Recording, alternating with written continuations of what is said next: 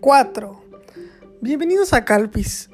En el episodio de hoy les hablaré un poco sobre la razón por la cual me he ausentado alrededor de un mes, mes, mes y medio, y sobre un tema que me tenía guardado, pero en lo particular me parece, pues, algo increíble y algo que, que para mí es quizá mi hobby más favorito, bueno, más bien mi hobby favorito y más divertido y que más me gusta hacer que es eh, visitar los museos, ¿no? Que es ir a museos y disfrutar ir a un museo y también cómo disfrutar e ir a los museos en Japón, que es algo que mucha gente me ha preguntado, como desde vivir aquí, el punto de vista de ir a, a lugares, en mi caso, pues ir a museos. Y antes de que se vayan, porque seguramente mucha gente va a decir, oh, qué aburrido es ir a museos, me gustaría como que escucharan un poco del por qué gente como yo o, gente que es aficionada, no es profesional en lo absoluto, simplemente aficionada y que toma como asistir a esos lugares como algo eh, interesante, algo pues digamos que llama la atención y pues que lo ilumina y lo hace conocer y también lo hace como buscar cosas adicionales, ¿no? Entonces, empecemos.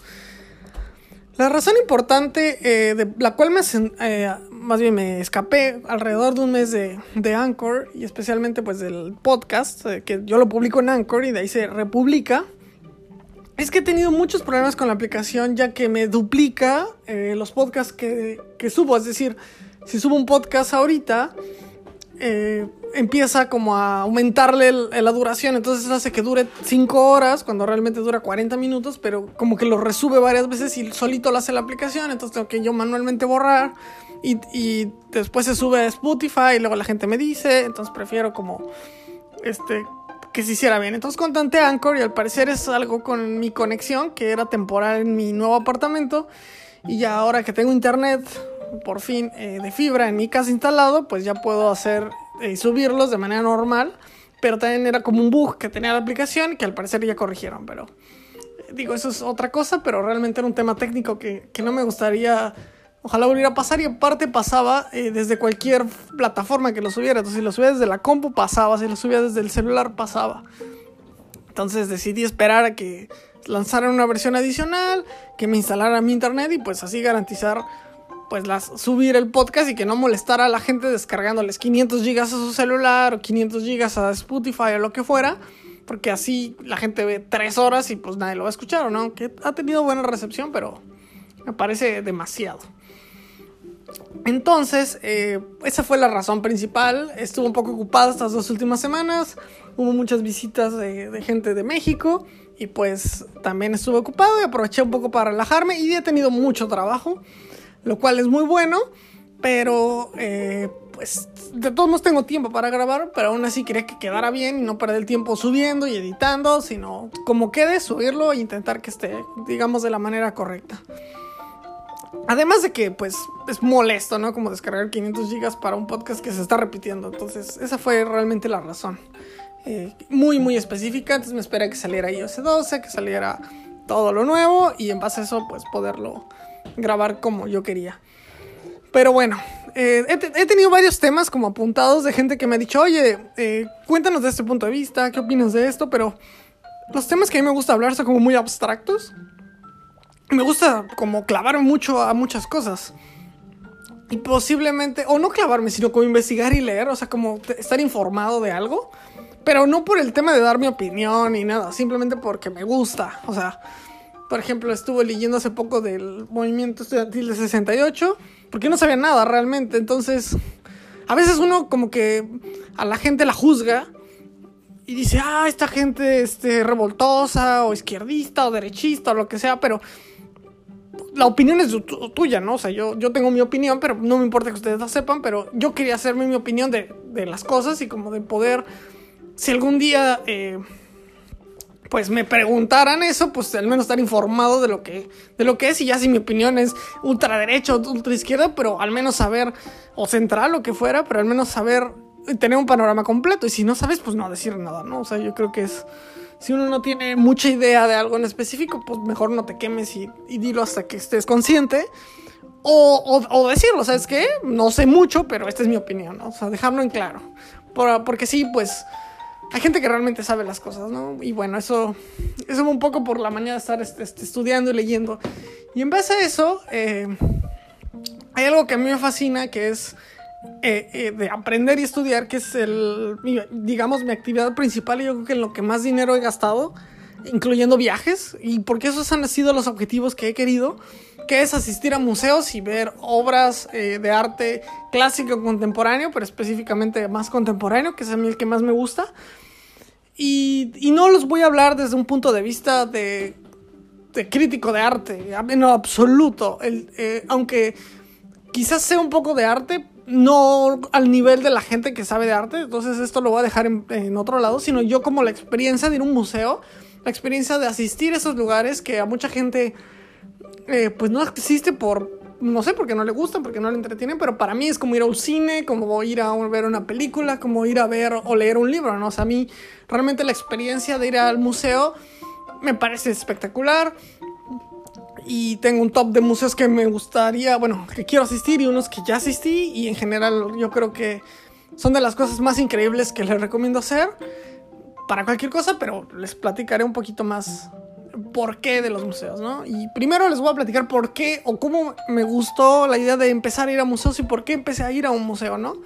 Y bueno, yo vivo en Querétaro, o bueno, viví en Querétaro, o soy de Querétaro, que es en México, y ahí hay varios museos eh, realmente bastante aburridos desde el punto de vista de un niño, pero curiosos en relación a, a lo que representan y a lo que son en realidad, ¿no? Entonces, yo estoy muy acostumbrado como a o como a observar algo y cuestionarme como por qué esa cosa está o por qué existe o por qué lo hicieron así o como fijarme de las cosas desde niño de a ver esto qué es esto qué hace quién lo hizo cómo se construyó cuál fue la finalidad de hacerlo no o sea desde unos pantalones y ver un cierre o por qué tienen este por qué están así cortados o por qué vienen de esta manera pues tiene un porqué que quizá ha evolucionado miles de años no y, y muchas veces la ciencia de eso se trata no como de eh, como el ver por qué de las cosas, explicarlo o rehacerlo o reintentarlo o reimitarlo o hacer la ingeniería necesaria para cumplir el problema, ¿no? Que es lo mismo que ocurre y es un poco lo de la ciencia e ingeniería pues se encargan. Quizá por eso estudié una ingeniería. Y bueno, parte de esta curiosidad, eh, había unos museos como de arte contemporáneo muy raros en mi ciudad, eh, bastante posiblemente malos en relación a, o sea, en relación a otros museos, porque eran como para gente estudiante. Ojo, no quiere decir que los estudiantes hagan mal arte, simplemente quiere decir que era un, museo muy amateur, realmente muy, muy amateur. Y pero era un museo como muy abierto dentro de una iglesia, que era una iglesia capuchina, al lado había un como convento y ahí hicieron un museo contemporáneo. Y en ese museo eh, a, a, veces había obras muy increíbles y a veces había cosas muy extrañas. Entonces, eh, ¿a qué me refiero con extrañas? Como experimentos muy raros de cosas con sangre o cosas como, muy abstractas o cosas así tiradas en el suelo. Y realmente, pues si uno no sabe de arte y ve eso, es como, qué chafa, ¿no? O sea, alguien dejó sus calzones en el suelo y eso lo considera arte. Pero no entienden realmente, o sea, el chiste del arte no es ese. El chiste del arte es preguntarse, a ver, ¿Por qué hizo eso? O sea, esta persona que me quiere decir a través de esto que está aquí tirado. Y lo padre del arte, en mi opinión, es la interpretación que uno le da a lo que está observando. Es la experiencia que tiene o la reacción que tiene usted hacia lo que está observando. Es como ir a ver una película. Por más mala que sea la película, si la película lo hizo reír, la película no se está riendo.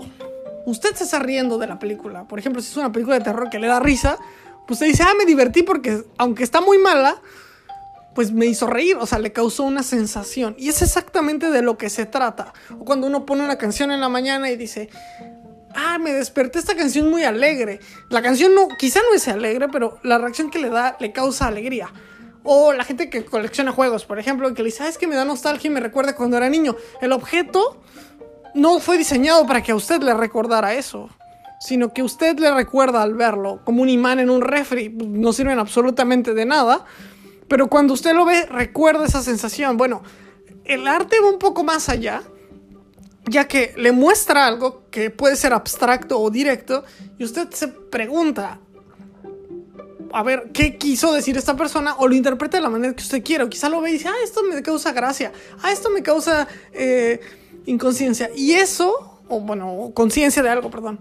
Y eso al final es lo que te enriquece. O sea, como, bueno, a mí en lo particular, ¿no? O sea, como llegar y ver, ah, un, no sé, una... Vamos a poner un ejemplo muy conocido, ¿no? Ah, la Mona Lisa. ¿Qué representa? ¿Por qué lo hicieron así? ¿Por qué la pintaron así? Realmente a mí me causa el sentimiento, porque en lo particular a mí no me, no me gustó al nivel de que a la gente le gusta, por algo que voy a platicar más adelante, pero digamos la, la sensación, al comparación de otras obras, es, es, esa, ¿no? Y no es de ver la mejor obra, o sea, no se trata de cuál es mejor que otra, sino cuál a ti te genera algo especial o interesante en tu vida. Entonces, cuando la gente dice, ay, ¿cómo compraron esta obra de miles de, esta obra de miles y miles de pesos? Pues bueno, para, quizá para la persona que lo compró, le genera esa obra, puede ser, se erotiza con la pintura, o se pone muy feliz, o se pone muy triste, o lo que sea, pero le genera, o también lo hace nada más por tenerla y por presumir, o invertir, lo que sea, pero le puede generar algo internamente, porque realmente una pintura es un pedazo de tela o de madera o lo que fuera, pues con pintura o con algo que lo pegan ahí, realmente eso es, o sea, no, no vale nada en sí, a menos de que esté pintada con oro, pero en general eso no vale nada, es una impresión. Pero lo que genera y lo que significa hacia la persona que lo tiene o lo observa es lo que realmente vale. También digo, puede ser algo arquitectónicamente decorativo o algo simplemente que tiene un valor de por sí, pero en general es lo que uno siente al verla. Y en mi opinión es la cosa más abstracta que existe de, de pues de, la, de una representación de algo. Digo, también está el cine, el arte el cine, la escritura, eh, puede ser la música también, que son expresiones artísticas de los sentimientos o de las cosas. Porque es la única manera que las personas tienen como de expresar cosas que son intangibles. Un poco como el software, ¿no? De, de hacer un programa como que representa la vida real pero lo abstraes. O un juego, puede ser es eso, ¿no? Y eso es lo que a mucha gente le llena, por eso a mucha gente le gusta leer, quizá porque es una historia intrigada, pero la historia intrigada no genera nada si esa persona no le genera algo. Amor, hasta, hasta, no sé, muchos criticarán Crepúsculo, pero si esas niñas o esas personas o les genera algo, amor o lo que sea, ternura, los pues, pues es que padre que algo artificial te pueda generar un sentimiento real, ¿no? y digo, eso, eso lo pongo en ese aspecto. A mí en lo particular, el arte me genera eso. Y no digo que me erotice ni nada, pero simplemente me, genera alguna sensación o me emociona verlo o me parece eh, detallista o me genera mucha curiosidad, que, que, yo creo que va por ahí. A mí las cosas que me, me, generan curiosidad me gustan mucho. Entonces cuando un problema o algo me genera curiosidad, lo disfruto muchísimo, muchísimo, muchísimo. Entonces, si algo no me da curiosidad, no me interesa.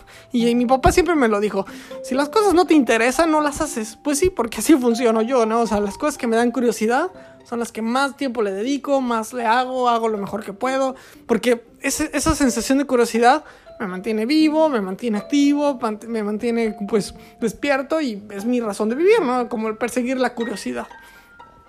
Ojo, que la curiosidad también puede llegar a niveles extremos, pero eso ya es otro tema. Entonces, los museos como tal.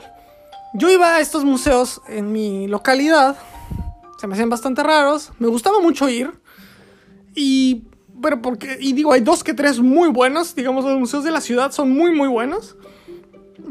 Pero son de arte como muy cristiano. Y bueno, hay uno de arte bastante bueno, que está en el segundo piso justo de ahí, pero eh, digamos que son colecciones eh, privadas eh, muy extrañas las que hay en la ciudad y a veces el arte que había pues no, no era tan relevante, ¿no? Y el arte en ese tiempo se me hacía como lo más chafa que había, o sea, como, como una pintura, como un cuadro.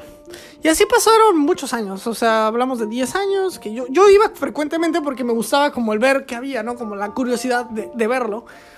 Y pues nunca había nada interesante. No fue hasta que llegué a la universidad. Ah, bueno, también tomé clases como de dibujo. Yo de niño quería ser caricaturista, decía que ese era mi, mi, objetivo, hacer dibujos. Nunca fui bueno dibujando, o eso creo. Aunque sí puedo representar las cosas en dibujos y no me sale mal dibujar, pero no me podría dedicar a eso. Pero yo siempre lo quise verlo, ¿no? Como yo quiero ser, de mi mamá, caricaturista, quiero hacer caricaturas. Y ese era mi objetivo y me gustaba ponerle pausa al Dragon Ball y dibujar encima de la tele o colorear. O sea, como que de niño, muy niño, hablamos de 6 años, 7 años, eso me gustaba. Y por eso también me gustaban los videojuegos porque yo decía que era como caricaturas que movías. Pero después me di cuenta que no me gustaba eso y que quería ir más por un lado curioso, que era más una representación más interesante de las cosas. Entonces, el, el asistir o, ir a estos o este tipo de lugares, pues en ese momento se me hacía como muy sin sentido. Y pues uno no aprecia quizá en ese momento las cosas, digo, es uno, uno muy joven, hasta que llega a la preparatoria, que tendré como unos 17 años, y llevamos una materia de arte, que fue la, cosa más aburrida, yo creo que pesada, tediosa, pero la mesa era muy buena. La mesa, la verdad, era muy buena y, se hizo muy amiga de nosotros, como de todos los alumnos. Y era una materia bastante difícil. Nos enseñaba como los cuadros y las épocas. Y como que, como que la materia existe para que, pues si te llegaras a colocar en un ambiente, digamos, empresarial o artístico, o te invitan a una galería, pues no, no, no digas tonterías, ¿no? Que me ha pasado o sea, que, que, dicen, ay, me gustan las pinturas de Mozart, ¿no? Y mi hermana se moría de la risa, ¿no? O sea, que gente que no sabe o, no, o, nada es por presumir, lo hace. O sea, si uno va a presumir, pues presuma bien, amigo. O sea, si, si hay que presumir, hay que hacerlo correctamente. Entonces, como que esa materia un poco para eso. Y enfocarse nada más a ver eso y así. Eh, y obviamente me tocó ir a museos interactivos, ¿no? Como a, al museo este, del papalote o al museo eh, digo, en México casi nunca fui a museos, o sea, la Ciudad de México creo que nunca, nunca fui de, a, esa edad. Obviamente pues fui a las pirámides y todo, pero ni al Museo de Antropología llegué a ir de niño, o sea, como que nunca me llamó la atención ir a ese tipo de cosas, más que a los interactivos que pues tampoco me gustaban tanto. Eh, después de eso, eh, me acuerdo que me invitaron a San Francisco cuando tenía 18 años, justo había cumplido meses antes y fui a San Francisco. Y en San Francisco eh, me topé con, o sea, decía como cosas por hacer, ¿no? Y mi amigo me dice, ah, hay un museo que es el museo, el, MoMA, que es y estaba justo enfrente de, este, de donde fue el evento de Google. Y me acuerdo que en ese tiempo una niña me dijo, ah, el museo MoMA son de los mejores museos y me encanta ir. Ella como que viajaba mucho y deberías de ir, está bien padre. Y si vas, ve este autor, te va a gustar es como muy bueno, no sé qué. Entonces, eh, pues fui al museo, que es el, el SF MoMA, el anterior. Y cuando llegué, eh, bueno, es un gran museo, la verdad, yo que es de los mejores museos que he ido. Pues uno ve todas estas obras que vio cuando estaba en clases o que vio en otros momentos y la verdad son me pareció algo espectacular y aparte ese museo que es tan alternativo era como recordar el museo que estaba en mi, digamos, en mi, en mi localidad, el museo este como moderno que había, pero pues, era moderno, y decir, claro, esta gente quiere hacer esto.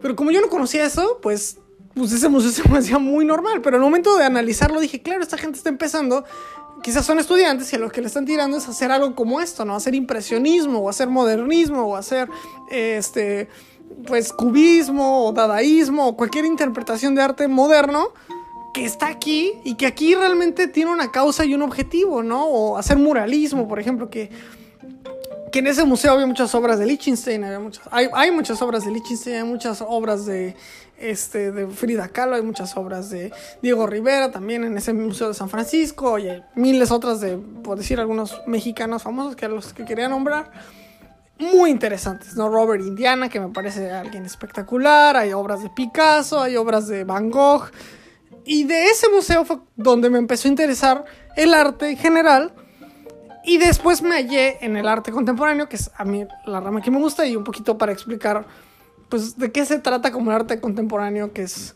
a diferencia del arte clásico, pues muy diferente, ¿no?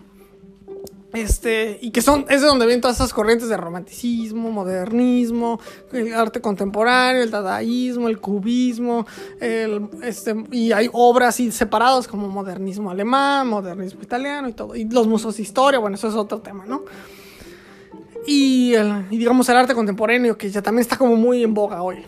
Eh, pero en ese tiempo, pues, eh, me, empezó a llamar mucho la atención, ¿no? El, oh, este cuadro eh, tiene este, estas características, ya lo ves de cerca y dices, mira, está pintado de esta manera, está más grande de lo que yo creía, yo creo que tiene este, unas dimensiones totalmente distintas a las que yo esperaba, realmente que esté aquí en este cuadro de esta manera, pues tiene, eh, me genera algo adicional a eso. Y no sé, o sea, no, no lo digan mal, pero a veces hasta tomarse una cerveza o una copa de vino como que le abre algo en la cabeza que le permite observar más o, observar más lentamente. Al menos el alcohol como que te baja, entonces como que te pone en modo low motion.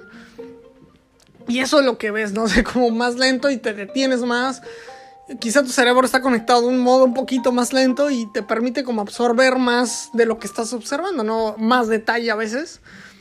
Este, no me imagino la gente que se droga, digo, nunca lo haría, pero yo creo que realmente les puede generar algo muy impactante hasta hacer música, ¿no? O sea, se digo que sí te, conecta de otra manera que logra hacer eso y digo que debe ser algo, algo biológico. Y, al observar eso, pues uno, o sea, a mí me, causó una impresión muy alta, eh, eh, además con lo bonito que es el museo y digamos lo impactante que es y la importancia que tiene. Y después de ahí pues decidí planear mis, mis viajes en base a museos, ¿no? Entonces dije, a ver, ¿cuáles son los museos? O sea, dije, güey, este museo me encantó, quiero ir a más museos, quiero encontrar más obras. Entonces, en San Francisco hay bastantes buenos museos. Está el Museo del Cómic, está el Museo del Dispor, está el Museo de pues, miles, miles de museos. Y fui a varios museos ese mismo día y al MoMA, pues, obviamente, ¿no? Es donde dije, a ver, me gustó mucho esto del museo, quiero clavarme a esto del museo, ¿qué lugares tengo que visitar para ir a más museos? Entonces hice una lista de todos los museos como del mundo que me parecían más importantes, que yo creería que valía mucho la pena. Y de ahí empecé también a encontrar museos diferentes que me, que me gustaron, como los museos de historia. Que son museos que resumen pues la historia de un país, por ejemplo, ¿no? Que eh, uno de los grandes museos de historia que yo creo que es el mejor museo de historia del mundo es el museo de de Nacional de Berlín, que es el museo alemán, pues, el museo de la historia de Alemania. Y es un museo espectacular, o sea, la, manera en la cual uno no sabe nada. yo llegué no sabiendo nada de Alemania, yo no conozco nada de Alemania, solo sé que es un país y estuvo en la guerra y Hitler y lo que sea, no sabía nada. Llega uno al museo, le dice, hola, sabemos que usted no sabe nada de Alemania y te cuentan la historia del país de una manera espectacular, por medio de obras, por medio de objetos, siguiendo un camino muy bonito de cómo es que está ubicado, colocado, el storytelling del museo. Aunque tú no hablas alemán, digo, hay cosas en inglés, pero no necesitas leer nada. O sea, simplemente la colocación del museo lo hace eh, estar adentro de. Te cuentan lo malo de su país, lo bueno de su país, cómo ha renacido su país, o sea, te enorgullece hasta ser parte de. Y luego te cuentan la historia del lugar en donde está el museo, que por lo regular eh, son. Eh, pues lugares muy bonitos, o sea, arquitectónicamente edificios muy bonitos o muy históricos. Entonces, pues eso también es, es muy, muy, muy padre, muy enriquecedor. El, simple hecho de estar en ese lugar. Y, y, digo, esa calle en donde está la puerta de Brandenburgo, toda esa área está llena de museos muy, muy buenos. Y también bares y también eh, zonas de aparecimiento que vale muchísimo la pena como ir. Yo creo que es de los mejores museos que he ido y, y altamente recomendado, ¿no? Obviamente, pues también fue a otros museos, eh, por ejemplo, eh, bueno, obviamente Europa tiene los grandes museos, eh, que principalmente, bueno, pero Estados Unidos no se queda atrás. Quizá el, mejor museo del mundo, lo, o sea, como tal, como el mejor museo del mundo, es posiblemente el Met, que está en Nueva York, que es brutalmente enorme. Yo me tardé tres días en recorrerlo todo. Tiene más de 9 millones de piezas, la mayoría no están publicadas. Recorrerlo es muy complicado, hay demasiada gente, son caros. Como tip, uno puede ir y dar una donación voluntaria y entrar relativamente más barato. Y casi todos los museos del mundo hay un día que son más económicos y casi todos los museos del mundo con tarjeta de estudiante puede entrar gratis y casi todos los museos del mundo, estoy investigando todavía eso en Japón, puede entrar uno sin pagar. Si da o una donación o en serio les dice que no tiene dinero, puede hacerlo. Entonces, no hay justificación en serio para no ir a un museo.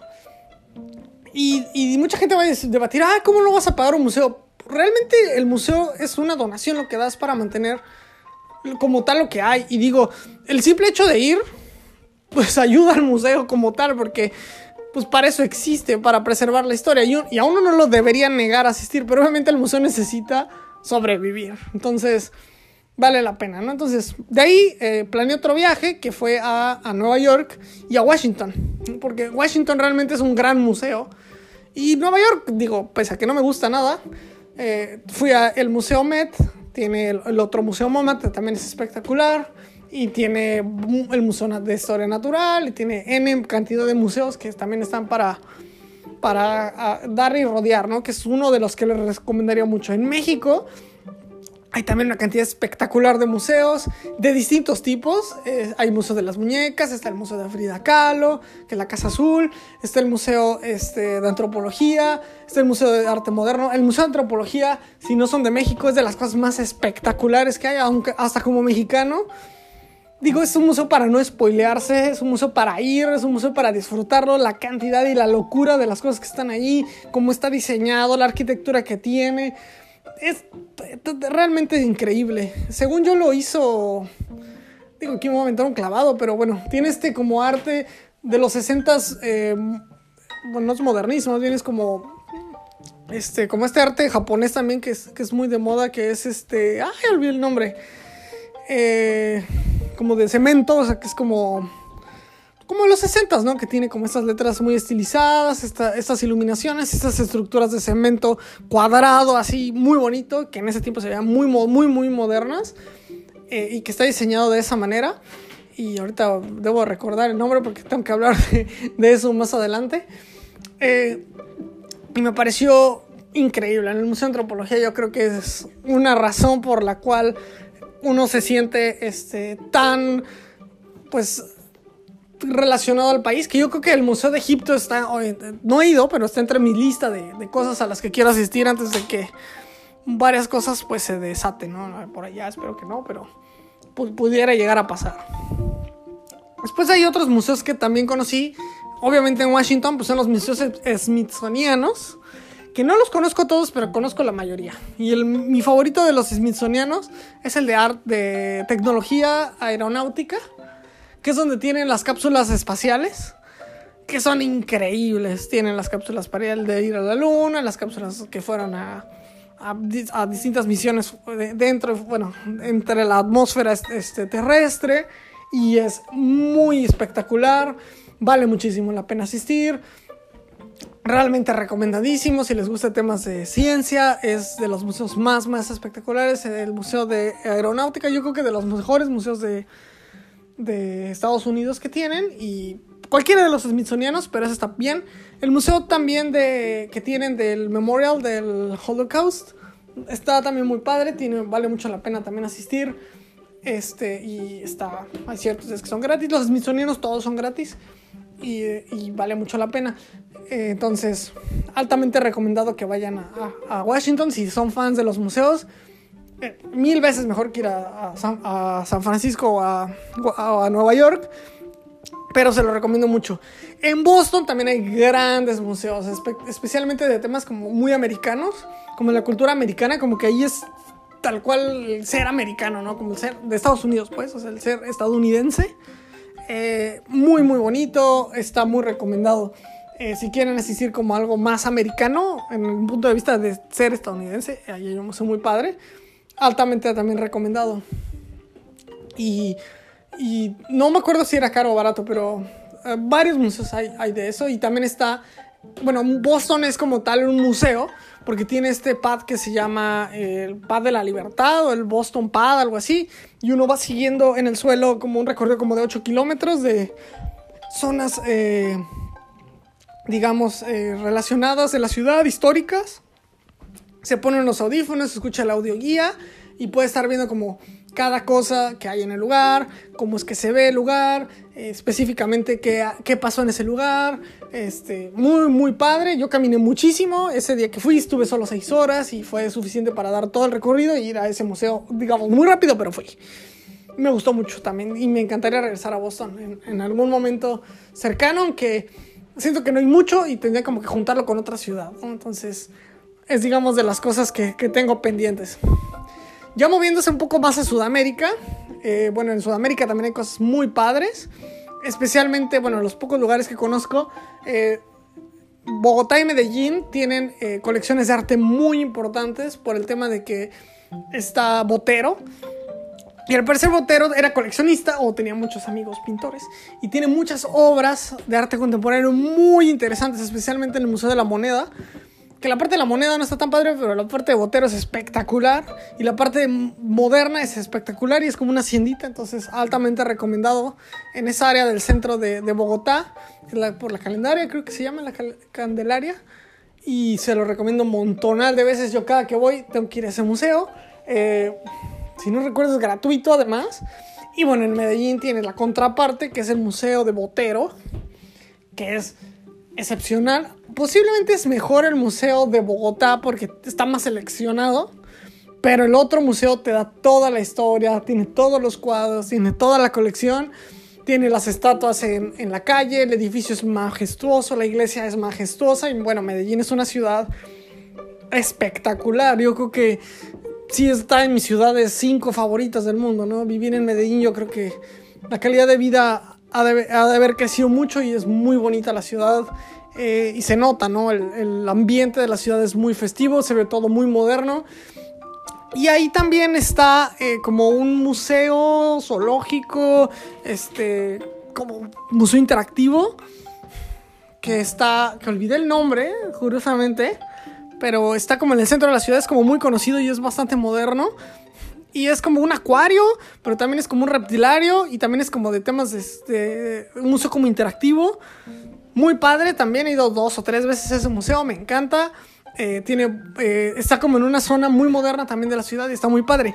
Y en diciembre, que, pues, que yo lo considero un museo como tal, está la alumbrada de Medellín, que es de las alumbradas más espectaculares que he visto, que todo el río Medellín lo llenan con unos como monos gigantes y se ven iluminados. Realmente es espectacular y en diciembre en Medellín eh, las alumbradas son muy bonitas. Eh, recomendadísimo asistir, ¿no?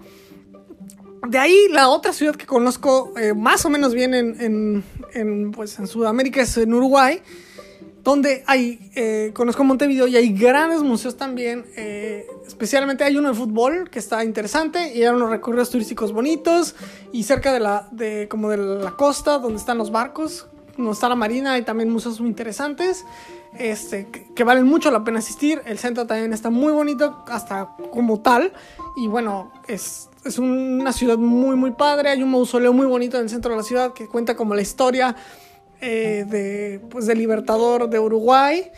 Eh, y pues se lo recomiendo mucho el como el, recorrido como tal, ¿no? Entonces, altamente recomendable si quieren este también ir a lugares interesantes debe de haber, ¿no? Digo, Brasil no lo conozco, me hubiera encantado ir al museo, desafortunadamente pues, se incendió. Y pues nunca llegué a ir y sí lo tenía en mi lista como museos a asistir. igual en Chile tengo como una lista de museos que quiero asistir, pero no, no lo he logrado hacer, ¿no? De ahí, pues en Europa, y digo, aquí me puedo tardar mucho, está el Museo de Orsay, que es eh, de los museos más espectaculares de arte que está en París. Digo, uno siempre tiene el Louvre como, como referencia. Es muy buen museo, no voy a decir que no está en los mejores 5 o 10 del mundo, pero en lo particular para lo que a mí me gusta, el Museo de Arte Moderno de. Más bien, el Museo de Orsay, que sí es un poco más de arte moderno y contemporáneo de París, es simplemente espectacular. En mi opinión, es el mejor museo del mundo cual yo he asistido. Tiene obras muy bonitas, la manera de colocar es espectacular.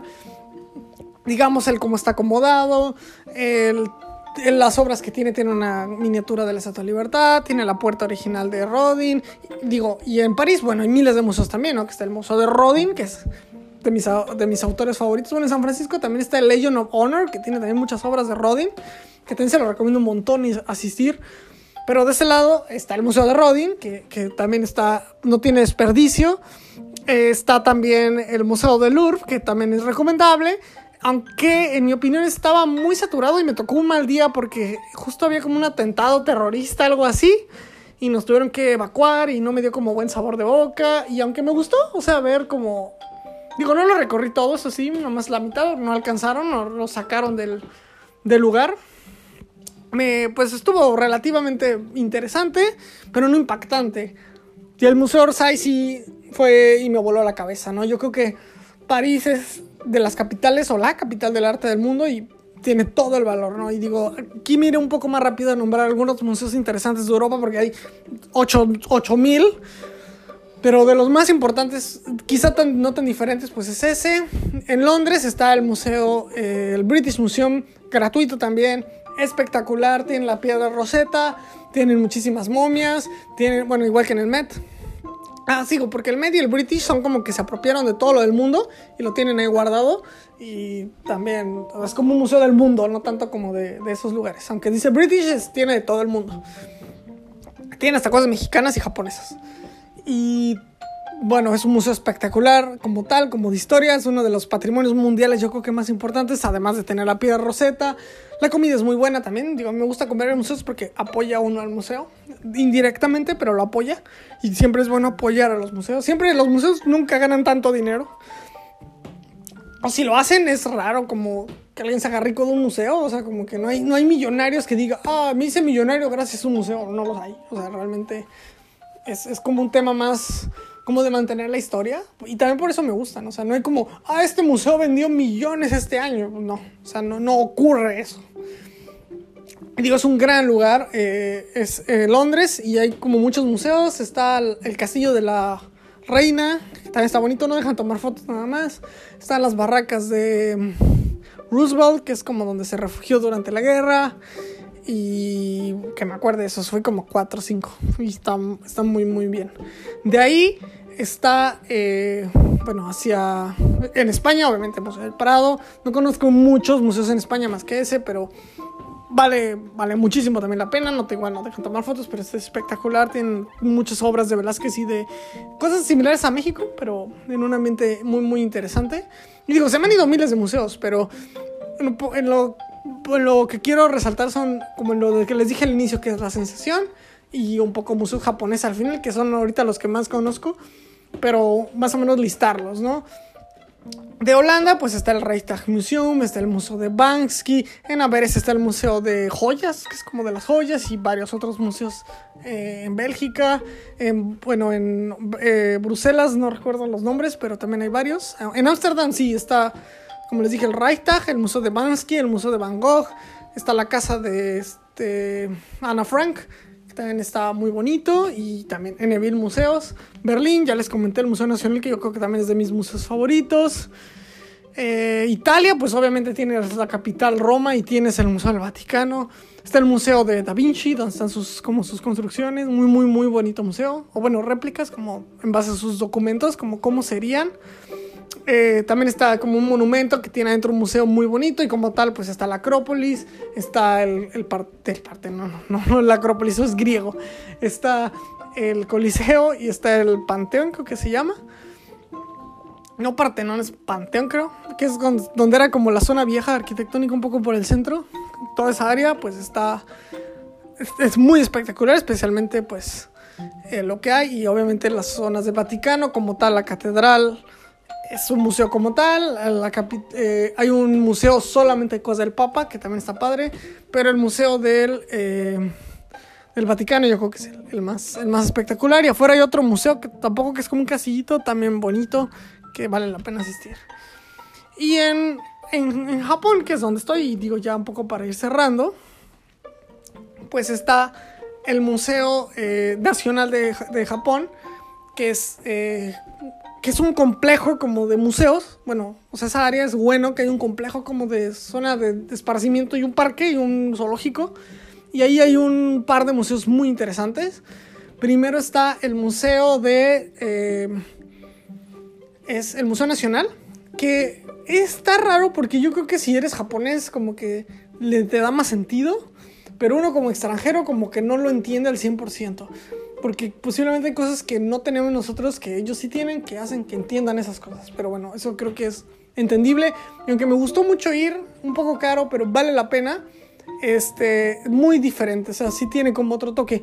Lo padre es que ahí mismo hacen exposiciones de otros artistas. Entonces, por ejemplo, esta semana es, hay una exposición con el, con el dadaísmo, o sea, está todo el arte de, de Duchamp ahí mismo. Eh, muy, muy padre. Bueno, afuera de ese museo hay otro museo de un edificio eh, muy bonito de, creo que es de Le Corbusier. ¿Sí es Le Corbusier? Creo que sí. O se me olvidó el nombre y me estoy mega confundiendo, que es posible. Eh, bueno, es un, un, edificio moderno y tienen las obras western, entonces el Western Museum. Y tienen obras de, digamos, del otro hemisferio, que también está muy padre. Tienen obras bueno, y también en el, Nacional hay un área de obras asiáticas que se le robaron como a los chinos, a los tailandeses y todo. Muy bonito, muy bien ambientado. Altamente recomendable. Y el Museo Western tiene también un mil cosas de, pues, del occidente, de así cuadros de basta de Van Gogh, tiene cosas de Picasso, como de una colección privada, pero como del emperador. O yo creo, alguien muy importante. Muy bonitas en esa zona, la verdad, vale muchísimo la pena. Al lado hay un museo como de ciencia, que tiene una ballenota eh, y está bonito ese museo, tiene como cosas de maquinaria japonesa interesante, tiene algunas máquinas analíticas de las primeras que había como calculadoras muy padres para probar y obviamente áreas infantiles muy bien pensadas. No es un museo interactivo, aunque hay zonas interactivas, pero sí es un museo como de, como de aprender, como de ver videos y así, pero no es realmente como un exploratorium, ¿no? Que olvidé hablar de él, pero este estos grandes museos que hay en, San Francisco, ¿no? que es como el primer museo interactivo del mundo. Y tiene una noche para adultos increíble, te lo recomiendo. Eh, y bueno, es como este tipo de museos, no, es así, pero es eh, un poquito interactivo. Luego en Tokio también hay el, está el Museo de Arte, que está en, Roppongi, en, Roppongi, y ahí, que es como, creo que es Museum of Art, algo así nada más. Y son como seis áreas es como lo de los estudiantes, pero también hay obras. O sea, hay unas salas que son como de los graduados, ¿no? O de los este, más amateur. Pero también hay salas que ponen exposiciones muy, muy avanzadas de gente de dinero que se trae así obras increíbles y las ponen ahí. Y vale la pena a veces asistir. Ese museo es particularmente caro, pero vale muchísimo la pena. Y después está el museo de, de Yokohama, que también es increíble la manera que está adornado, el edificio es espectacular, es como si estuvieras en otro país. En mi, opinión, Yokohama, lo más bonito que tiene eh, el área metropolitana de Tokio. Si yo pudiera vivir en Yokohama, yo viviría allá, está mucho más padre, entonces estás al lado del mar, esa zona de Minato Mirai me parece espectacular y está ese museo y bueno, hay varios museos por ahí. Eh, pegaditos, muy muy buenos. En, en Odaiba también hay otros museos, ¿no? Hay uno que es, no es museo, pero le dicen así el Museo del Takoyaki, que simplemente venden bolitas de pulpo. Pero ahí está el Museo de Tecnología Marina y el Museo de... Eh, todo lo dije de memoria, no puedo creer. El Museo de Ciencia y Tecnología. La peculiaridad del Museo de Ciencia y Tecnología es que tiene una réplica, creo que es uno a uno, de la Estación Espacial Internacional, como de una cápsula. Tiene un mundo interactivo muy bonito tiene el robot ese que habla, que se ve súper feo. Tiene los Asimo de Honda. Y bueno, tiene bastantes otras obras por ahí. Y muy, muy padre museo también. Este, muy económico, pero hasta, hasta Odaiba. Y también está el Museo Marino, que es un barco como tal, parece un barco. También muy, muy padre, recomendable si su tema es el tema marino. Eh, digo, y, y, olvidé algunos museos como poquitos por mencionar. Por ejemplo, en Mazatlán está el Museo de Peralta, creo que se llama la cantante que está al lado del, eh, como de la, bueno, creo que ella se murió ahí. Era una cantante como famosa, creo que era española, algo así, que, llegó ahí a cantar y se murió como de una enfermedad le hicieron su museo. Este, y, y está muy bonito, tiene como su vida, su obra, sus vestidos. Vale, vale la pena también asistir. O sea, tampoco los museos pequeños están mal. Por ejemplo, en Morelia está el museo de, este, de Morelos, que tiene hasta el Morelos de robot a ese nivel de museos voy. O sea, realmente mi, onda de los museos está muy clavada. Y, voy desde el museo más normalito hasta el más grande eh, que conozco. Y sí, he ido a miles de, museos de, cualquier cosa que vea, que me llame la atención. Eh, me gusta entrar, ¿no? Ahora, los mejores museos que he asistido no es, es una isla de museos, son los museos de eh, Naoshima y Taoshima, algo así se llaman los olvido siempre, pero busquen islas eh, hipster de Japón o islas de museo de Japón, para que no se les olvide. Digo, para. Igual lo voy a decir mal en japonés, mejor busquen eso. Que es Naoshima, Teoshima, algo así. Y ahí es como un complejo patrocinado por Berlitz. Berlitz es esta empresa de escuelas de inglés que patrocinó esos museos en unas zonas como que estaban llenas de basura de, Japón. Y había un tema ahí como de gas y como del agua contaminada y eso, y como que las abandonaron. Pero después la retomaron y eh, artistas como Tadao Wando o como la de las calabazas, que olvidé su nombre, perdón, pero estoy diciendo todo esto de memoria, hicieron unos museos increíbles y espectaculares. Y en ese museo está el Museo de Banís, que está espectacular. Es, eh, digamos, un museo de, de, modernismo que tiene obras eh, de Río, ¿cómo se llama este cuate? Bueno, que es... Eh, olvidé todos los nombres, hubiera hecho una lista antes de empezar el podcast. Eh, de María, de María. Tiene de María un, su propio art, su propio cuarto. Eh, tiene Monet, una sala espectacular, solo dedicada a él. Y el edificio pues, está Tadabando, que es de lo mejor que he visto en, en mi vida. El ir es una experiencia en sí misma, eh, porque le toma todo un día, o sea, tiene que, o queda, bueno, yo me quedé ahí en el museo, muy caro el hospedaje, pero valió la pena. Entonces tiene que tomar, llegar al aeropuerto, tomar un tren, un barco, bueno, un tren, luego un camión, luego tomar un bus, llegas ahí, luego tomas una lancha o un buque que te deja en la isla, luego tienes que rentar una bicicleta, o sea, es un tema muy caro y muy tardado. Yo creo que sí, lo más caro que me he gastado en museos es unos 10 mil pesos dos días. o sea, para ir a, que serán unos 5 o 6 museos que son muy chiquitos, muy caros, pero espectaculares. Yo creo que sí es una experiencia para el fan de arte eh, o para el hipster que le gusta decir que le gusta el arte, pero que valen mucho la pena y que te hace como entender esas interpretación de las cosas y el por qué lo hicieron aquí y el qué significa estar aquí, que te hace hacer más preguntas y te hace hacer más curioso, ¿no? Y yo creo que eso es lo que más eh, resalto de esas experiencias de asistir a tantos museos. Digo, me gustaría saber qué museos son sus favoritos. Digo, yo intenté decir los míos, pues como me acordé. Realmente, eh, digo, en Budapest también hay grandes museos. En Polonia hay unos museos espectaculares. Eh, en Viena, no se diga, el museo de, los Romanov, uf, de lo mejor. El palacio es espectacular. Eh, también está en, en, Zagreb, está el Museo de los Corazones Rotos o de las Promesas Rotas. Está el Museo de Tesla. está, bueno, miles de museos de ese tipo en esa área de Europa que también muy recomendables. Obviamente fue el Museo Nacional de Moscú, que es de las cosas más espectaculares. Fue el museo de, un, eh, de uno de los artistas premio Nobel en Rostov, que olvidé el nombre del artista, pero fui al Museo del Artista. En Kazán está el Museo del Cosmonauta, también hay otro en Moscú. Este, y X y Y y Z, o sea, realmente eh, creo que sí tengo una lista grande. En México conozco muchísimos museos, el Museo de Jumex, el Museo de el Somalia, obviamente, que no me gustan tanto realmente. Este, o sea, como que son colecciones privadas y digo, sí valen la pena, el edificio es espectacular y todo, pero pues es más bien como que alguien los colecciona y los pone ahí, ¿no? O sea, como que el diseño del museo no me gusta tanto, o sea, como el, la historia. Obviamente el piso de arriba donde están las esculturas de Rodin, obviamente es espectacular y hay una copia también de la de la de la de la puerta de Rodin, de la puerta del infierno, que está una en París, hay una aquí en Tokio, hay una en, en la Universidad de Stanford, hay una en París, ah, ya dije París, en México y otra en Corea, creo. Hay como tres o cuatro cascadas de la de, de Orsay y en Orsay está la, la, original, que es el molde. Y seguramente pues alguien hicieron unas tres o cuatro y las pusieron por todo el mundo. Y de hecho las obras de Rodin están muchas en, en Stanford, en el campus, están puestas este, y el pensador, hay un pensador, están los, los filósofos, que también están aquí en, en, Tokio, en el Museo Western. Entonces sí les recomiendo muchísimo, eh, bueno, a mí porque me gusta Rodin, igual que en, en, Legend of Honor hay más obras de Rodin. Y pues es como, como lo que a mí me, me gusta mucho y la historia de Rodin también me gusta.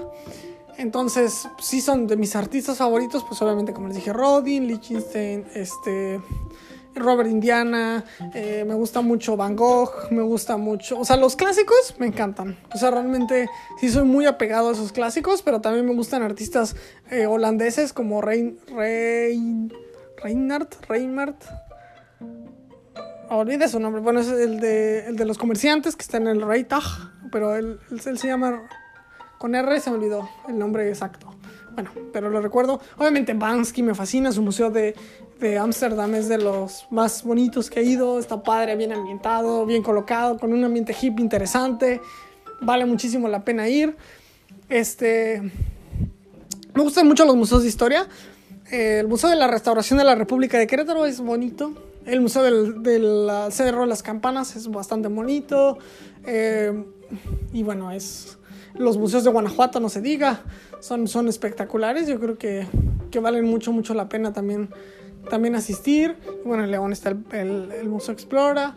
Este, y algunos zoológicos también tienen museos. En Japón hay uno, de hecho, muy chiquito que está justo enfrente de Marinouchi, que es el edificio de la terminal, del lado de Marinouchi, o sea, por donde está el Palacio Imperial. Y hay, ahí hay una oficina donde está la oficina de la oficina central de Japan Post. Y en el último piso hay un museo, bueno, hay una vista espectacular, pero hay un museo de como de ciencia, como de alguien loco que coleccionaba huesos y coleccionaba cosas de ciencia, como de la comunidad científica japonesa. Entonces tienen huesos, tienen eh, de ballenas, de personas, de animales, de flores, una colección de pájaros así enorme, como pura cosa disecada y muerta, pero espectacular, o sea, sí, como está acomodado, te sientes como en 1800 y vale muchísimo la pena, ¿no? Y digo, esos son los museos que valen la pena, ¿no? Todos esos que les platiqué. Nada de que el Madame Tussauds de Museo de Cera, no se metan en esas tonterías. Eh, o el museo de Ripley. He ido a muchísimos museos de Ripley y ninguno he visto nada diferente o nuevo. Son una tomada de pelo para cualquier, este, pues, persona que quiera asistir. O sea, realmente cero recomendados los museos de Ripley. Y, digo, cualquier cosa puede ser al final un museo. Y no porque se, no se llame museo no significa que no sea un museo. O sea, una ciudad puede ser un museo como tal. O sea, el tema de, la, de preservar las cosas vale mucho la pena, ¿no? Por ejemplo, en San Francisco hay una zona en la costa donde están eh, un, un buque y un submarino que son museos, pero son un buque y un submarino que te puedes meter, ¿no? Pero lo padre son los museos, o sea, como tal son museos, son representación de la historia.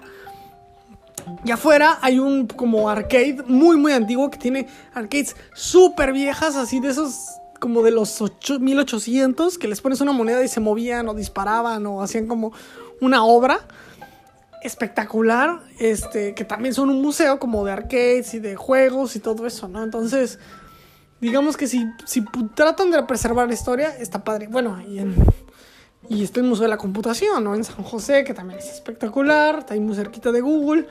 Este, y bueno, en mil cantidad de museos que, que me ha gustado asistir, que valen muchísimo la pena. Y digo, Palacios también, ¿no? Versalles, no se diga, lo olvidé también, que me pareció espectacular, que es un palacio como tal, o Auschwitz, que como tal es un museo. El, el asistir tiene un museo afuera y también como tal el sitio es un museo histórico horrible, pero por lo que representa, pero pues es un museo como tal. Cracovia, pues el castillo que tienen ahí es un museo y te cuentan como cuando me lo destruyeron, por qué la iglesia es tan rara, la que tienen ahí como de distintos tipos. Y pero bueno, es parte de, ¿no? Y bueno, ya me extendí un poquito, pero espero les haya gustado como esta como este fan hablando así, fan acérrimo de los museos que los defiende. O sea, yo sería ese fan. Si yo soy fan de algo, si, si voy a defender algo, es como un museo, y ahí sí lo voy a defender. Soy fanboy de ir a museos. Ni de los juegos, ni de programar, ni de nada. De los museos, eso es lo que más me gusta hacer. Eso es en lo que más he gastado dinero en viajes. Es lo que, lo que más me gusta ir. Cuando voy de viaje no dudo en meterme a cualquier museo que me encuentre. Y altamente recomendado. Entonces, la verdad, espero que les haya gustado este este pequeño podcast sobre los museos. Y perdonen este, este mes que no pude subir, ya les conté un poco la razón por qué. Y si tienen museos que les gustan, estaría padre que los publicaran en comentarios o me los manden por Twitter a arroba jamaica de a me gusta tal museo, deberías ir a tal museo, sabes que ese te fue tal museo y, y si no he ido, pues estaría padre tenerlo en la lista. O si ya he ido, pues compartir, ¿no? ¿Qué tal te fue? ¿Cómo te fue? Y todo. Y el chiste no es tomarse fotos en el museo, el chiste es pues, ir al museo. Entonces, espero les, eh, les parezca interesante. Espero este no les haya aburrido tanto. A mí sí me, hubiera gustado eh, que fuera algo más entretenido, pero pues, los museos no son divertidos, sino es lo que te genera, aunque te puedes divertir en el museo por lo que te genera estar ahí. Entonces es un poco más complejo de que solamente... O sea, divertirse no es subirse a una montaña rusa siempre. Divertirse puede ser leer, te estás divirtiendo también, no puede estar este dormir, puede estar divertido, bueno, no, realmente estás dormido, ¿no? Pero bueno, aquí te estoy diciendo tonterías. Pero bueno, hasta aquí sería todo. Espero la siguiente semana subir un nuevo episodio. Espero que les guste eh, la continuación de estos podcasts, como cada domingo que intento grabarlos en Japón, porque más o menos salen creo que en domingo en México o en sábado a veces. Entonces, espero les haya gustado y muchísimas gracias. Hasta luego.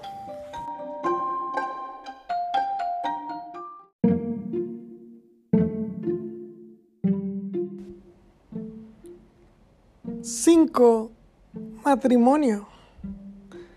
Bueno, ha pasado un buen rato desde que no grabo nada para este podcast. Y esto es por una sencilla razón. Eh, como les había comentado, la aplicación de eh, Anchor me ha causado bastantes problemas ya que sube el podcast con el audio repetido miles y miles de veces. Llevo meses contactando a los autores y por más que pasa no lo han podido arreglar. Y tuve varios podcasts pues que grabé pero no logré subir. Y un poco me frustró la idea de estar lidiando con esto técnicamente. Y además que eh, han sido meses bastante agitados en, en general. Aunque sí he tenido tiempo para grabar, pues es más, he tenido mucho tiempo que he dedicado a pensar y a trabajar, ¿no? En general. Pero bueno, esta no es razón para no grabar un episodio más sobre este podcast que, como les dije, no es para que la gente lo escuche, aunque si lo hacen está bien. Pero también me sirve a mí como para estructurar mis ideas y tener una referencia mía de este momento en mi vida para el futuro. Y ojalá les sirva, ¿no? A ustedes les puede ser interesante, ¿no?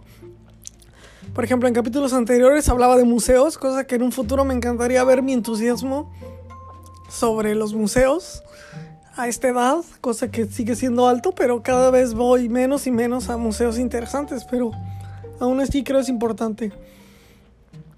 En el capítulo de hoy les voy a hablar sobre lo que ha sido o lo que será el matrimonio, ya que en exactamente una semana tengo que ir a México pues para casarme, literal, a eso voy, voy eh, como cinco días a México, regreso un par de días y pues la verdad quiero eh, que salga bien y pues ojalá y me vaya bien. Ahora, eh, me voy a casar con mi novia de tres años y medio, creo, sí, exactamente tres años y medio. Con la que pues eh, me siento muy contento de haber estado con ella. Juntos estuvimos casi dos años, separados por la distancia casi año y medio. Y nos comprometimos hace aproximadamente 11 meses, 10 meses, sí, más o menos. Eh, cosa que pues ya pasó un poco de tiempo, pero eh, creo que es necesario. Voy a abrir un poco el agua porque tengo un poco la garganta seca. Van a escuchar el, el agua caer, pero también es bueno tenerla para grabar el audio. Ahora, ah, sí necesitaba bastante agua. Eh, considerando pues esta etapa de mi vida donde voy a hacer matrimonio, eh, ha sido interesante como todas las posturas sobre lo que es casarse, representa casarse y casarse como tal. La verdad, yo estoy muy emo emocionado, entusiasmado por, pues, por, por esta etapa que empieza. Eh, yo tenía pensado ya casarme quizá un mes antes de que lo propusiera. Y lo hablé con un buen amigo que, eh, de mi trabajo que le dije, oye, quiero, tengo este plan. Por ahí de febrero, le conté la idea que tenía. Estuve casi cuatro meses antes pensándolo activamente. Pues porque el hecho de vivir solo en un país lejano, pues hace que se sienta solo y pues también eh, en este momento de mi vida donde están las cosas mucho más estables y donde busco pues mantener una vida mucho más estable, pues es mucho más entretenido pues tener a alguien con quien compartir. La verdad he dejado de viajar. Eh, quizá, bueno, sí he viajado bastante, pero no como antes lo hacía. La verdad estoy mucho más contento y yo creo que si hoy volvería a viajar, no lo haría solo nunca más. Y definitivamente, pues después de haber ido al mundial y lo, divertido que fue, pues dije, este va a ser mi último viaje que voy a hacer, digamos, solo. Y pues de ahí en adelante quiero compartirlo, pues, con alguien, ¿no? Ya realmente solo, pues no, no creo que sea la opción. Eh, ya me ya conocí pues lo que quería conocer solo y pues la verdad soy una persona muy aburrida y muy muy tranquila. Nunca he necesitado pues salir de fiesta o emborracharme o hacer cosas como para entretenerme. Entonces no es como que voy a extrañar la fiesta voy a extrañar no realmente no. Es, es como una etapa nueva y que la verdad la persona con la que decidió casarme pues suma mucho a mi parte de vida, ya que me da tranquilidad. Básicamente, es una persona con la que me siento tranquilo, con la que me siento a gusto, con la que hubiera o no una, un documento o una ceremonia, pues, en mi opinión, eh, pues sí, se sigue manteniendo de manera interesante. Y pues tenemos eh, los mismos intereses, ¿no? Que, que yo creo que siempre son la base de todas las relaciones. Exceptuando quizá la amistad que es como una relación distinta, aunque también es por intereses, pero no intereses como objetivos, sino más bien como intereses de, pues, de relación, como de tiempo, ¿no? Pero el tema de un matrimonio es más como por intereses realmente afines a temas de la vida, o temas de compartir, o temas de tener un hijo, o hasta en tiempos antiguos, pues de eh, mantener un reino o tener otro reino, no sé, pero el, tema de, de como tal pues un matrimonio es como una, como una relación tanto amorosa, afectiva, como de intereses económicos en otros momentos y también como eh, tiempos de, pues de buscar estabilidad y responsabilidad, ¿no? Porque al final, pues es como la idea de, como para qué trabaja uno o para qué se desgasta uno si ya, digamos, ha hecho lo que ha buscado y ha encontrado algo donde sabe que puede mantenerse mucho tiempo. Y no me refiero a este trabajo, sino a mi área como tal, como que ya sé a qué me voy a dedicar los próximos 30 años al menos. O bueno, 20, porque ya trabajé 10 quizá. Y a mis finales de los de mis 20 años, o sea, ya tengo 29 este año, pues sí estoy buscando pues esa, ese momento con alguien, ¿no? Que es importante. Además de que vivir la experiencia de Japón con alguien, pues es interesante, ¿no? Y creo que ella es muy abierta a eso y, creo que lo podemos hacer. Yo lo que sí estaba buscando antes de casarme era que ella tuviera la oportunidad de viajar, de conocer y de darse cuenta, pues, cómo es el mundo en general. Ir a otros países, ver qué te gusta y qué no te gusta de otros países, porque eso es muy importante viajar, ¿no? Como de comparar como el ver, ah, esto está padre en Europa, ah, esto está padre en Japón, ah, esto está padre de este país, o sea, como em, empatar lo que es padre y lo que no en tu país.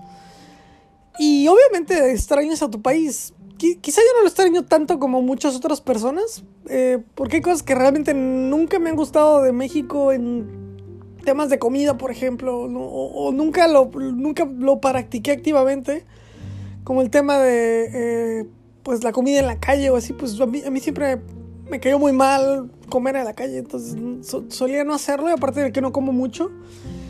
Y, y, digo, es, es, raro, ¿no? Digo, es cada quien, y, igual el tema de la altura también, eh, bueno, a mí me sale mucha sangre, mucha gente igual lo sabe. Eh, también me molesta cuando hace mucho calor o está muy seco, especialmente donde vivo, pues sufro mucho de, pues que me, se me reseque la nariz y me sangre. Todos los lugares cerca de, de las costas me gustan por la humedad o países que tengan humedad en general. Creo que son interesantes y por eso yo creo que el invierno lo sufro demasiado porque es demasiado seco.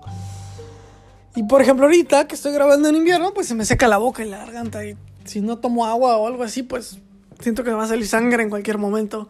Y digo eso es algo enteramente de mi, de mi modo de naturaleza, ¿no? De cómo nací. Simplemente si está muy seco el clima, pues me sangra la nariz.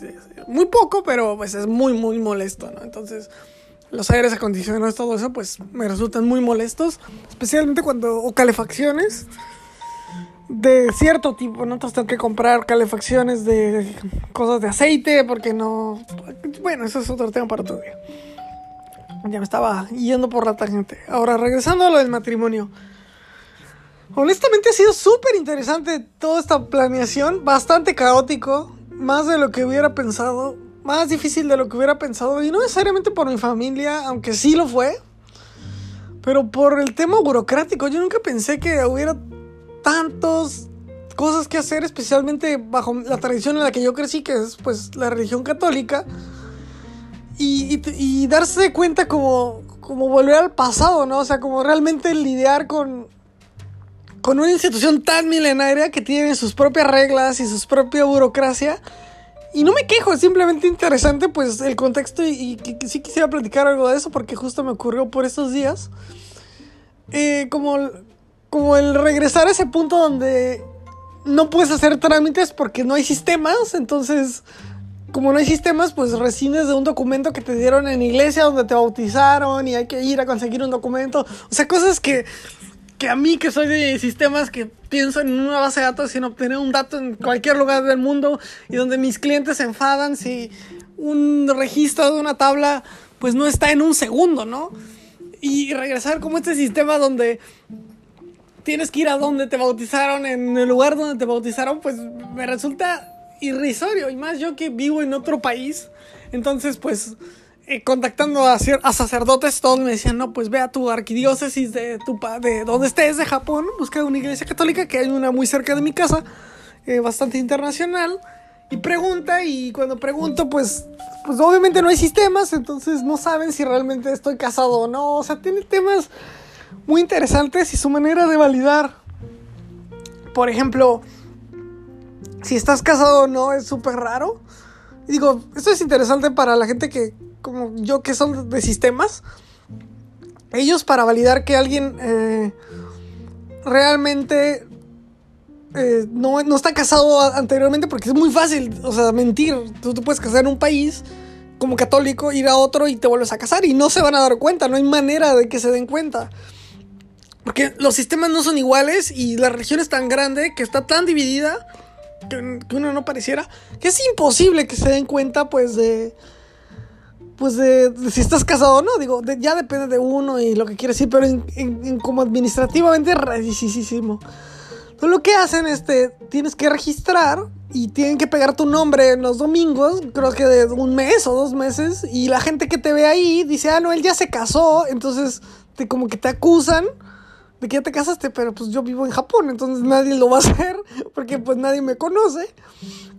Entonces, eh, pues resulta intensamente interesante como esa burocracia, ¿no? Entonces, eh, desafortunadamente no me ayudaron en nada en mi iglesia, me decían que lo tenía que hacer en México. Contacté a algún padre de México, me dijo, ve a la arquidiócesis, que es como este organismo de gobierno. Entonces, hay como un organismo de gobierno, curiosamente muy cerca de esta zona, yo creo que esta parte de Tokio, que es mucho más al norte, eh, o era muy católica, o porque hay como muchas iglesias cerca, y, es raro porque son iglesias normales, cosa que es eh, especialmente católicas, hacia el sur casi no, no las encontré.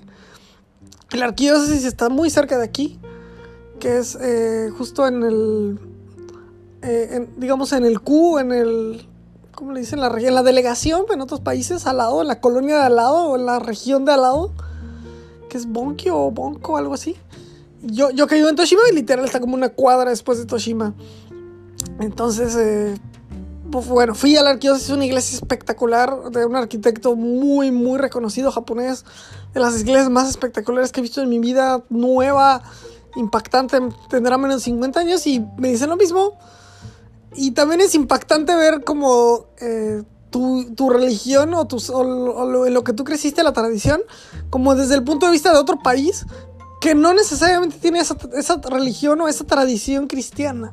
porque pues en Japón casi no hay cristianos o católicos en este caso. Entonces, ver todo en japonés y, como dándole el toque japonés o la, la, naturalización o la traducción o la localización de la iglesia es rarísimo porque pues sí parece, pero también hay como cosas que no hacemos, por ejemplo, eh, y digo esto, este, este, este, no es para criticar nada, es simplemente para dar mi experiencia, porque yo estoy muy convencido de, pues, lo que yo creo en mis tradiciones y todo, y digo, eso lo voy a discutir contigo quizás sentado, pero no en un podcast. Y, y, digo, obviamente me tocó ir algunas celebraciones y por ejemplo en México, pues bueno, en todos los países te dan la comunión en la boca, ¿no? O sea, como que te, dan la oblea, o bueno, la hostia, perdón, que es como el, rito más importante de la misa. Pero aquí no te la dan en la boca, te la dan en la mano. Y tú te la comes, por, pues yo creo que porque la gente, como, como son en Japón o en Asia, pues da como asco que te la den en la boca. Entonces, por higiene, te la dan en la mano y tú te la comes, cosa que en otros países es totalmente impensable, en Europa o en, en, Occidente en general. O, por ejemplo, el hecho de que en la misa uno te da la paz y le das a todos la paz con la mano. Y aquí no te dan la paz con la mano, sino es una reverencia. Cosa que es muy tradicional de este país. Es, es, es muy interesante la gente que hizo la localización y nunca me había pasado, y, también eso es lo que quería atacar, esa traducción al revés, porque pues, uno ve, no sé, animes japoneses o ve cosas japonesas y las quiere entender desde su propia perspectiva. Es decir, eh, entender un rito japonés, quizá en, en, mi tradición occidental, pues es difícil, ¿no? o, es raro, o uno empieza a juzgarlo. Pero cuando uno ve su tradición en un contexto diferente, o sea, cuando yo veo eso en una iglesia, pues que no necesariamente esta gente, o sea, son católicos japoneses, pero tienen, eh, o sea, estas cosas, pues, culturales y la manera en que lo adoptan te vuela la cabeza. Ahí es donde entiendes. O sea, fue la primera vez donde yo entendí cómo se sienten ellos cuando nosotros intentamos entender su cultura. Y creo que lo que haré de ahora en adelante es nunca más intentar entenderla. Y bueno, es algo que yo había descubierto hace mucho tiempo, pero con esto como que lo enfaticé. Y fue tan raro ver como la interpretación de la iglesia, en, o sea, la adaptación o, o traducción de la iglesia aquí, que yo creo que al revés ha de ser horrible o simplemente difícil para ellos. Y ha de ser hasta una falta de respeto. Porque en cierta manera hasta para mí no fue, ¿no? O sea, como qué raro, o sea, ¿por qué? O sea, ponerse muy tradicional. ¿Por qué le dan este, la, la hostia o en la mano, no? O sea, eso es impensable, ¿no? Por decirlo. Y, pues no sé, por, o sea, por decirlo, ¿no? O no sé. Y pues para ellos quizás hacer otra cosa es lo mismo, ¿no? Tirar la basura o al río o inundarlo, no sé. O sea, ser desordenado. Bueno, los japoneses son desordenados, pero en otro contexto. Entonces, pues muy, muy interesante eh, todo este, digamos, estos meses que he estado como intentando hacer ese trámite. Y después de tanta eh, lata que ni siquiera lo pude resolver en Japón, encontré el único caso perfecto para el uso de blockchain.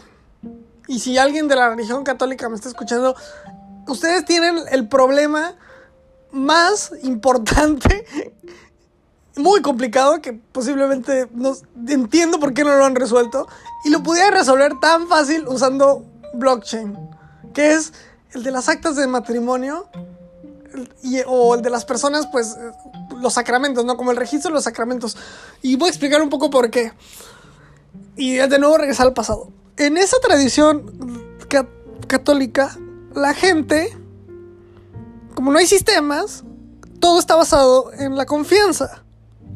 Entonces, ellos confían que el documento que tú le llevas de tu, iglesia, que es un papel que puedes falsificar de lo más fácil, pero obviamente, o sea, póngalo en este contexto. No estamos hablando de, si es bueno o malo, simplemente el procedimiento, que es a lo que yo me dedico. Como ingeniero en sistemas, yo me dedico a estudiar sistemas y de manera ingenieril resolver problemas, ¿ok? No, no voy a juzgar si es bueno o malo o no. Simplemente el sistema. Ahora, ese papel, si yo lo llevo a otro lado, pues el, el, párroco confía en que yo estoy siendo honesto, pues porque es de todo el chiste de la religión. Y, y que no estoy o sea, haciendo las cosas correctamente. Y que la persona que me lo está dando existe realmente. Y no hay manera de que sepa que exista o no. O quizás sí, pero es muy complicado. Porque hay miles de iglesias y peor aún, miles de congregaciones que ni siquiera se hablan entre ellas. Y eso es algo que yo no sabía. Ahora, Imaginen esto, que es, una total locura que se me ocurrió, pero por eso lo quería grabar y por eso es tan importante este podcast. Imaginen que cada iglesia del mundo, católica, que son tan organizadas, tuviera un servidor con internet, porque seguro las iglesias hoy en día tienen internet. Y están registradas a este, no sé, Catholic Coin. Y cuando tú te, te registras en tu bautizo, te dan un número, te dan un ID con una firma o con tu huella digital, que esa es tu firma, ¿no? Tu huella digital, porque pones tu huellita y te bautizan. Entonces, en el momento que te bautizan, te dan de alta en esa base de datos, que es un lodger, y son firmadas por las llaves privadas de esa iglesia o de ese cura que se las dieron cuando él se ordenó. Entonces, el cura se ordena y la iglesia le da llaves privadas. Entonces, él puede acceder a la network de la iglesia, que obviamente el, Vaticano tendrá como más servers, pero en general todas las iglesias tendrán cada servidor, pues una copia de todo lo del mundo, porque está distribuido en todo el mundo, como el Bitcoin, como un como blockchain, perdón. Entonces, cuando tú te vas a otra iglesia y te casas, el párroco de esa iglesia utiliza sus llaves privadas, sube las llaves y todas las iglesias que estén conectadas a blockchain, obviamente compiten para validar el sacramento. Y véanlo así. Pueden ganar dinero porque lo que pueden hacer es que como uno le cobran, o bueno, da una donación para la iglesia, pues esa donación puede repartirse para mantener el sistema y ser totalmente autónomo. Y si en algún lugar del mundo por alguna razón se inundara o no, Dios no lo quiera, pues destruyeran o una guerra, imaginen todo lo que se perdió durante las guerras. Dios no lo quiera o bueno, quien usted crea no lo quiera, pero en particular punto, ojalá y no ocurra nunca, porque nadie quiere guerras.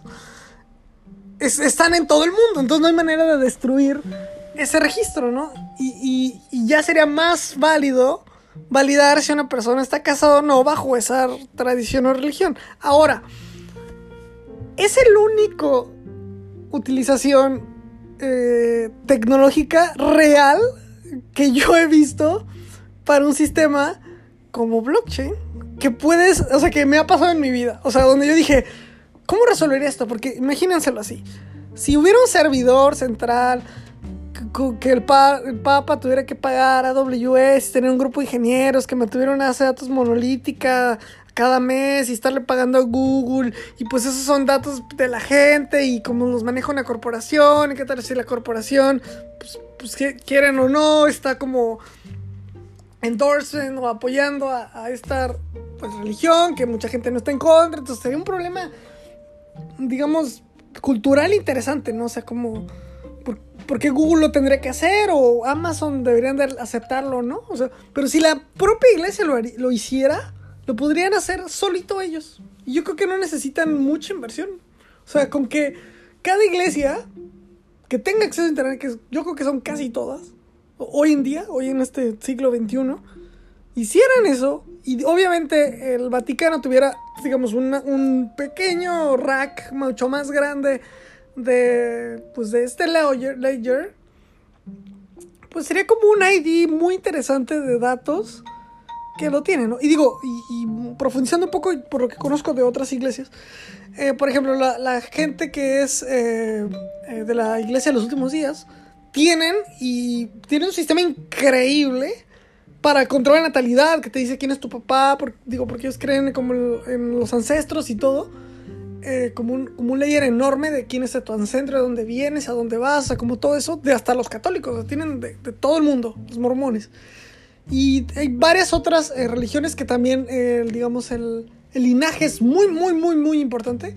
Entonces tienen como esas bases de datos de, todo el mundo de esto, pero obviamente están centralizadas. Y de hecho esta gente de la iglesia de los, los últimos días, creo que se llama, eh, tienen en una montaña en Utah, como el como un búnker nuclear donde almacenan toda esta información. Pero aunque esté como está tan centralizado en un lugar, si a Utah le pasara algo, por ejemplo un terremoto que Dios no lo quiera o algo así, eh, pues podría fallar y se perdería, ¿no? A menos de que haya un backup en otro lado del mundo. Pero esto, esto vamos a como este problema de, de del backup, ¿no? Como si está en la última versión, si dónde está, todo eso. Pero si fuera como un sistema de blockchain, podría ser mantenido. Y véanlo de esta manera. Gente que quisiera apoyar a la iglesia, lo podría hacer. Y como. Y, podrías hasta donar tu sistema o tu computadora para apoyar a mantener esta red de gente. O, y, y quizás hasta ganar dinero. O sea, porque. Pues ahí hay economía también. O sea, en un bautizo hay economía. Y sería muy, muy interesante.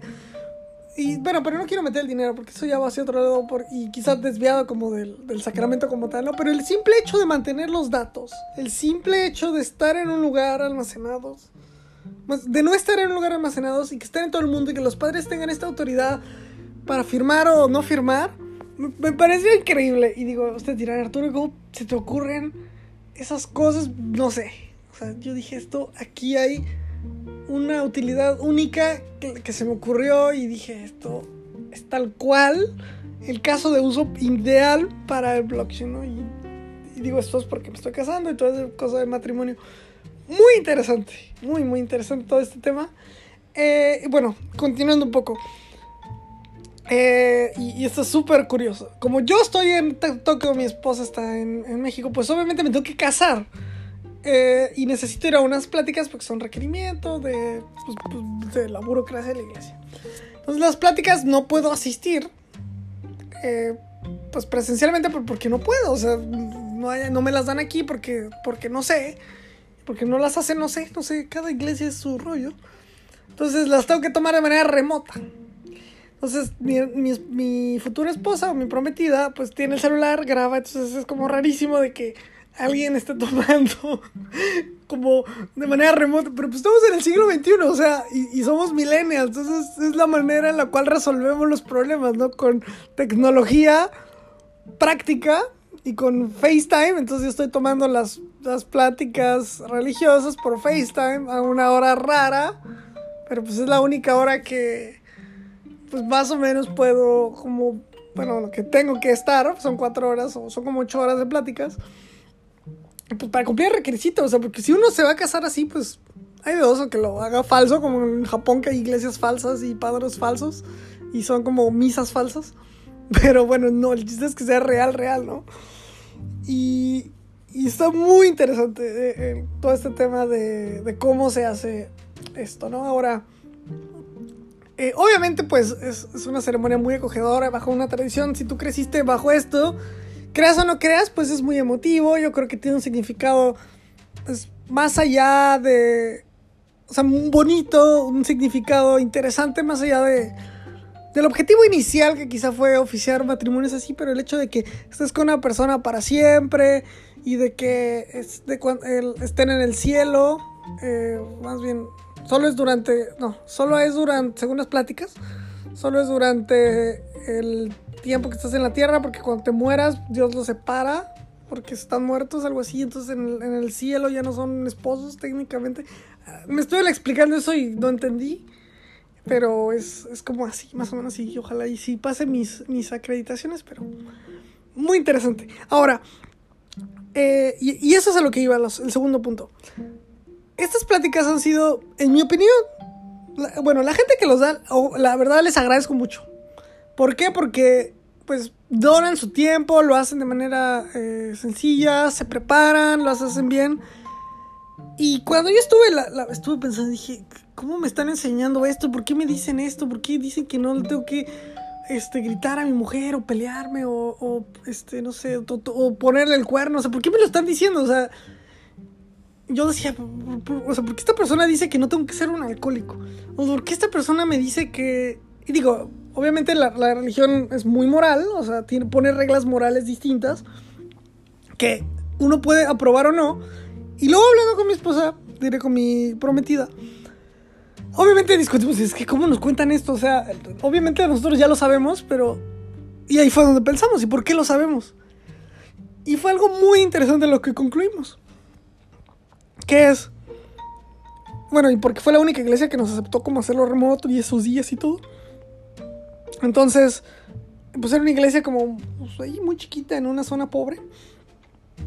Pues realmente la gente que va, y eso es triste, gente que no tiene mucha educación y que pues, se van a casar, o sea, la gente rica, la gente pobre se casa. Eso es una realidad aquí en todo el mundo, ¿no? Y la gente se casa por situaciones diferentes. Por ejemplo, en esta iglesia, los que, aparte, nosotros éramos los únicos, digamos, que nos vamos a casar normal. Los otros, eh, o ya tenían tres hijos, y pero no se habían casado por la iglesia, o este o, ya vivieron juntos años, o sea, como situaciones diferentes, pero digamos, situaciones que bajo la iglesia moderna se aceptan, pero quizás de años no. Que quizás ya tenemos, ah, sí, ya tenemos tres hijos, y, pero nos vamos a casar por la iglesia. Cosa pues que hoy en día ocurre, ¿no? Como Modern Family, como tiempos modernos. Pero, eh, y, digo, sin juzgar a la gente, simplemente le estoy dando contexto a lo que estábamos viendo. Eh, que, son tiempos modernos y que la iglesia adapta. Pero el mensaje realmente que te dan, y yo creo que por eso esas pláticas son obligatorias, es porque te dan, bueno, primero, porque yo ya lo sabía, o yo según ya lo sabía, o sea, digamos, pónganlo así, y es por la única y simple razón que nosotros recibimos una educación, o sea, tanto mi esposa como yo, ella es abogada y yo soy ingeniero. Y nosotros recibimos una educación tanto en nuestras casas como en nuestras escuelas. Pero lo que dan esta gente es pues la educación más básica, más básica, pues para gente que no tuvo educación. Entonces me pongo a pensar, hace 100 años a mi abuelita estudió la secundaria, la primaria más bien, y ya, creo que ni acabó la primaria. Pues este tipo de pláticas eran vitales porque era quizá la única institución que tenía la capacidad para darlas. Porque pues es gente voluntaria y lo hace buena voluntad. O sea, al final esta idea de, de igualdad de seres humanos y de compasión y de compartir y de donar el tiempo por alguna buena causa, pues yo creo que durante estos pues, de 2000 años, yo creo que antes de este siglo o antes de este nuevo siglo XXI, pues realmente estas pláticas eran absolutamente necesarias. Porque había, yo creo que gente, uno, que no tenían idea de la sexualidad y quizá les decían de, una buena o mala manera, yo no soy para juzgar, pues cómo iba a ser su sexualidad inicial. Eh, iba a ser de, o no de una buena manera, pues cómo evitarse ciertos problemas, no sé, de violencia intrafamiliar, evitar problemas de, pues, de infidelidad. Que hayan funcionado o no hayan funcionado es otra cosa. Pero de que la moralidad haya sido colocada y que al menos exista poquita educación, pues por mala, buena o mala que sea, porque mi opinión no fue tan buena, pero existiera, pues tiene mucho sentido, ¿no? Entonces, igual regresando como a 2000 años de historia moderna, bueno, un poquito más, 5000 desde la escritura, pero en estos tiempos, pues es muy interesante ver cómo, cómo esas instituciones aún no dan ese salto que lo van a dar muy lentamente y ojalá usen blockchain. Pero es sumamente interesante estos procesos, ¿no? Entonces, yo dentro de mi particular punto de vista, me aplaudo ah, totalmente esto, esto que están haciendo, entiendo perfectamente, ahora sí, como el objetivo de tanto, en un inicio me pareció muy molesto, muy enojado, ¿por qué tanto rollo? Hoy en día lo entiendo, o sea, ya, después de pasarlo lo entiendo. Y, creo que, es muy, ah, pues, pues válido, ¿no? Ahora, y eso es lo último. Ahora entiendo también por qué empresas como Facebook crecieron 37% su último año de utilidades si lo que venden es información de las personas. Pues porque nadie nunca lo había hecho. Porque nadie nunca tenía eso del mundo. O sea, realmente uno, uno, uno cree que existió toda la vida porque es muy joven. Pero realmente nadie lo ha tenido. Y curiosamente estaba escuchando la plática, por ejemplo, con Jack Dorsey. En el podcast de Joe Rodan. Muy, muy interesante. Te recomiendo un montón esa plática de Jack Dorsey. Como los puntos que abordan sobre el futuro, ¿no? Y de los problemas tan serios que, que, tiene que resolver Twitter, por ejemplo, de hate speech, y que curiosamente otras plataformas tienen, y van como por esa línea, ¿no? Y te das cuenta que el poder que existe en, el mundo siempre ha sido muy efímero y siempre ha sido muy... Eh, muy poco poder, o sea, como que no hay y digo, esto es como raro, ¿no? O sea, como que la homogeneidad de las cosas ha ido cambiando tan rápido que el poder se ha concentrado en muchísimas otras cosas, ¿no? De empezar siendo el tener territorio, o tener una sociedad, o tener una línea comercial, o de, poder producir producto, o después a poder tener, pues, rutas comerciales, a ahora tener información. Entonces, me pareció brutalmente interesante, ¿no? Y quizá el siguiente gran paso es la economía. Y no lo estamos viendo porque no está pasando tan rápido como pensábamos, pero bueno, para nuestros ojos jóvenes, que espero que todos los que me escuchen sean jóvenes, pero al menos para mí, las cosas han ido muy, muy lentas, o sea, como el avance tecnológico, pero no nos damos cuenta que hoy en día las cosas que la tecnología y las comunicaciones han roto en los últimos 50, 30 años, si lo quieren ver así, para reducir un poco la brecha, han sido brutales y van a seguir ocurriendo. Y, esta revolución tecnológica sí es bastante más grande de lo que pensamos y se va a ver en, en 100 años. Nuestros, digamos, nuestros hijos lo van a ver en la escuela, así como la gran revolución tecnológica actual, que no tiene ningún precedente y que nos da, y ojalá no, se, no nos tiremos bombas atómicas, ojalá, por favor, que no ocurra esto nunca más. Eh, digamos, este, este se, va, se va a ver reflejado como una época donde el mundo se ha hecho muchísimo más pequeño y, digamos la tecnología avanzando casi implacables, ¿no? Y, y, es donde las instituciones se tienen que modernizar también, ¿no? Y que el discurso tiene que modernizar y donde es más importante en este mar tan grande de información definirse a uno mismo. Y esto es lo, al último que también quería llegar, ¿no? Que también lo menciona Jack Dorsey hoy en día hay tanta información.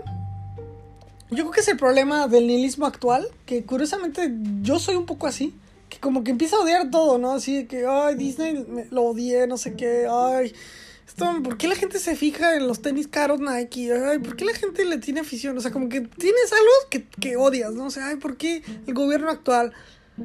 Y todo está tan abrumado de información que nada tiene profundidad y donde lo único que es es. Donde lo único importante es uno mismo, ¿no? O sea, como ese punto nihilista, como egoísta, como el super yo de, de Nietzsche. Y donde es tan importante tener una identidad. Y donde es tan importante mantener una tradición.